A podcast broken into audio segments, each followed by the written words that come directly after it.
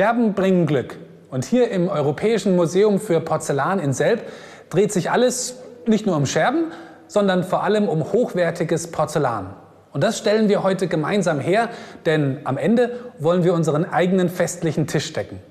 Du erfährst, wie du im Englischen Fehler bei der Wortstellung im Satz vermeiden kannst. Und im Wortfeld schauen wir uns alle Vokabeln an, ganz klar, die sich um den gedeckten Tisch drehen. Camilla, what can we do here? Well, here at the museum we produce tableware and today I'm going to show you two different ways to do this. And later, with the help of Veronica and Eliza, I'm going to set a table and show you all the different items of vocabulary. So, are we ready to go? Yes. Yeah.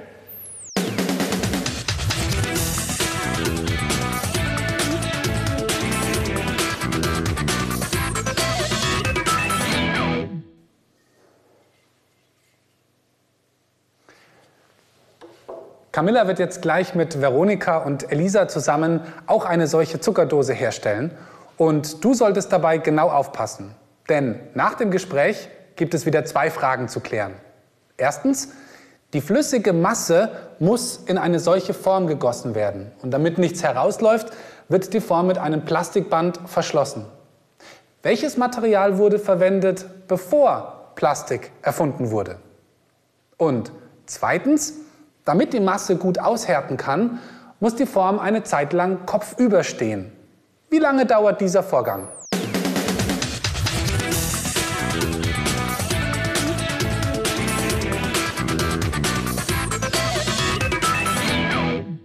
Okay, so here in the workshop, there are many different things that we can make. And this is one example. This is a bowl.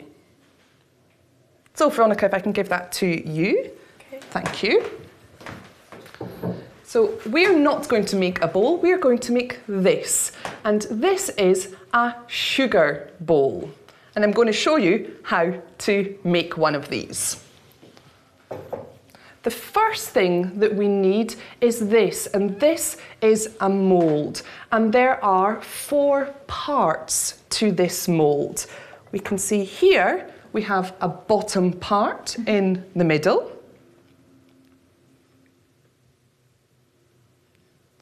And we also have two side parts. And there is one more part, if I just put that down. And there is also a lid. Okay, so we now need to put all these different parts together. So we just squeeze it together like this. Okay, and to keep it secure, we need to put a belt around it, and I have one here. Okay. Good. So this belt is made out of plastic. And in the old days, they were actually made out of twigs. And twigs are just really small branches from a tree. So, Veronica, do you want to tie it for me? So, just round the middle, as tight as you can. Good. So, you just thread it through. And then, first of all, pull it tight. Good and stick it together. Perfect. So now this part is really secure and we can now put the lid on the top.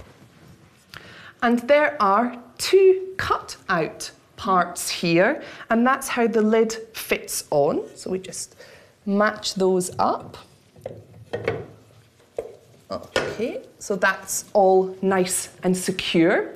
Now we need to actually pour the mixture into the mould. And Elisa, I think you can do that. Okay. So here we have our mixture and it's been sitting for a little while, so let's just give it a little mix. Okay, that looks good. So you just need to pick it up and pour it into here. It's quite heavy, so two hands is maybe good. Okay. And you pour it all the way to the top. Okay, shall I help you a little bit? Good, nice. We need quite a lot of mixture, so keep pouring. To the top. Yeah, all the way so it's even here. So a little bit more.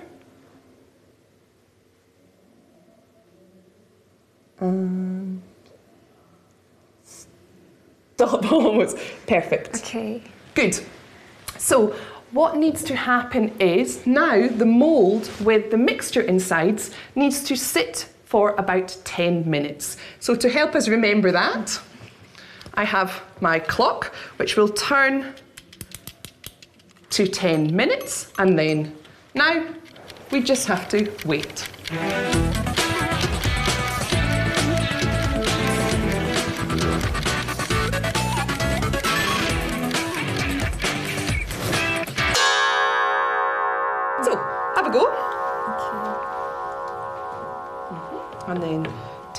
Upside down. I'll help you a little bit. Good. Pour extra stuff out. There's still quite a bit to come, so tip it even more. Good, good, good. I'm holding on the lid so it won't fall. And it's still dripping out, so we need to just wait a moment. Let me use my stick to help. Okay. I think that's almost it, so we can turn it back round again. And put it back on the place. Good. Now, Eliza, if I can just swap places with you again. Yes. So what we need to do now is to actually turn our mould upside down. So I'll just do that for us. Let's get a hold of it. There might still be a little bit of liquid in, but that's okay. And we need to tip it so it's at an angle, and this will stay there for the next 40 minutes. It needs quite a long time for the second part to dry. But we don't want to wait that long, so I've prepared one already. So there is one just here. If I'll bring it a little bit closer. So what I need to do now is to turn the mould around. So let's turn it all the way around. Let's put it here. And if I take off the lid, you can see inside, there is our sugar bowl. Mhm. However, it's not quite finished yet. There's one last stage, and that is this needs to go into the oven for about 48 hours.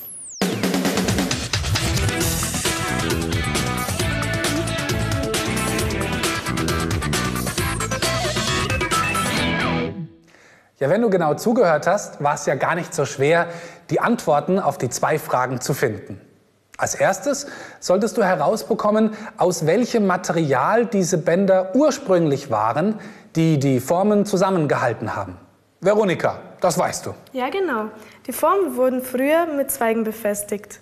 Richtig. Camilla hat gesagt, in the old days, these were made of twigs, really small branches from trees. Als zweites solltest du herausbekommen, wie lange diese Form umgedreht stehen bleiben muss, damit das Material richtig gut aushärtet. Elisa, das weißt du. Ja, also diese Form musste 40 Minuten lang umgedreht stehen bleiben. Richtig. Camilla hat gesagt, this will stay there for the next 40 minutes. Und für dich gibt es mehr Aufgaben zum Hörverstehen in unserem Online-Bereich.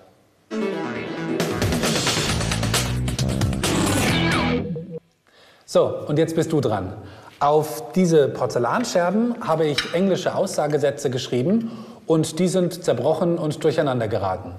Veronika, Elisa, die bringen wir jetzt gemeinsam wieder in die richtige Reihenfolge.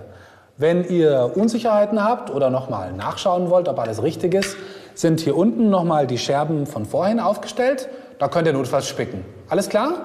Gut, dann geht's gleich los. Veronika, nimmst gleich den ersten Satz? Ja. Visited bedeutet besuchen und gehört daher zu macht was. Das tut man ja. Genau. Gut. Yesterday ist eine Zeitform und gehört daher zur Frage wann. Gut, richtig. She ist eine Person und gehört daher zu wer. Gut, wir nehmen es rüber, ja? Danke. The Museum gehört zu wen, weil wen besucht sie? Das Museum. Gut, klasse. Absolut richtig. Es hätte jetzt hier auch noch eine andere Möglichkeit gegeben. Veronika. Yesterday kann man auch am Anfang hinstellen. Richtig, denn wir können den Satz auch beginnen mit der Zeitangabe. Gut, klasse. So, dann, Elisa, ups, kriegst du gleich schon mal den nächsten Stapel. Schau das kurz an, ich räume hier mal weg. Okay. So, Also, we beantwortet, denke ich, die Frage zu wer. richtig, denn we heißt Ja, wir. wir, gut, ja. Ähm, had ist eine Verbform, also Gut. beantwortet, was man macht. Gut, richtig, du hast schon mal ablegen, ja.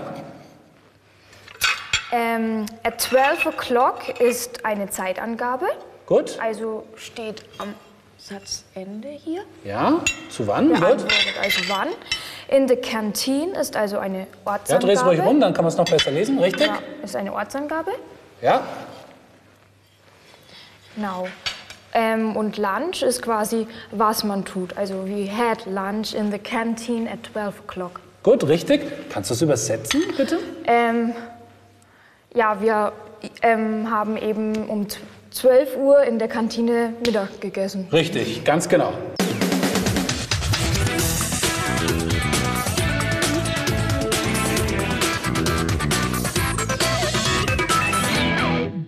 So, Michael, Veronica, and Elisa are going to help me in a few moments to set the table. But just before we do that, I'm going to explain some of the words to you. The first thing we need on our table is this, which is a tablecloth. The next thing for our table is a vase.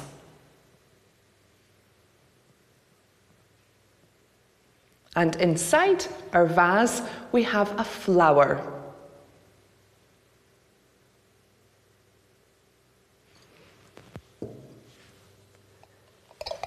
Here we have a sugar bowl.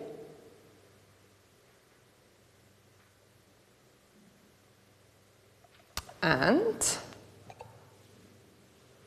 this is a milk jug.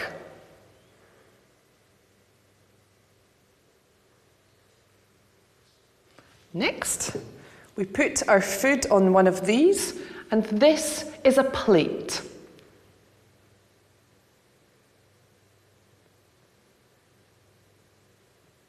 And on the other side, I have this, which is a ball.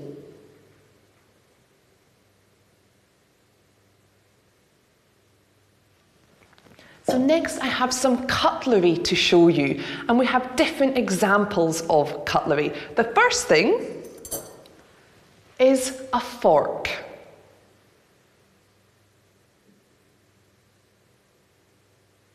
And with our fork,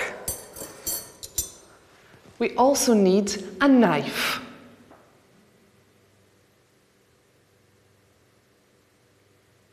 The next item of cutlery is a spoon.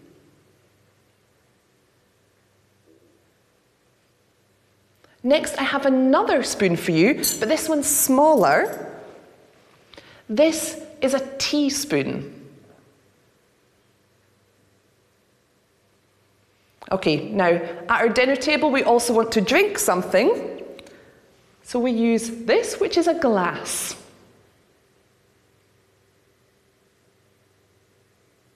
Or we can use a cup. And with our cup, we need a saucer. Hi guys, so are you ready to help me set the table? Sure. And you should get ready to do some more exercises online. So let's get started. Let me put everything in the right place.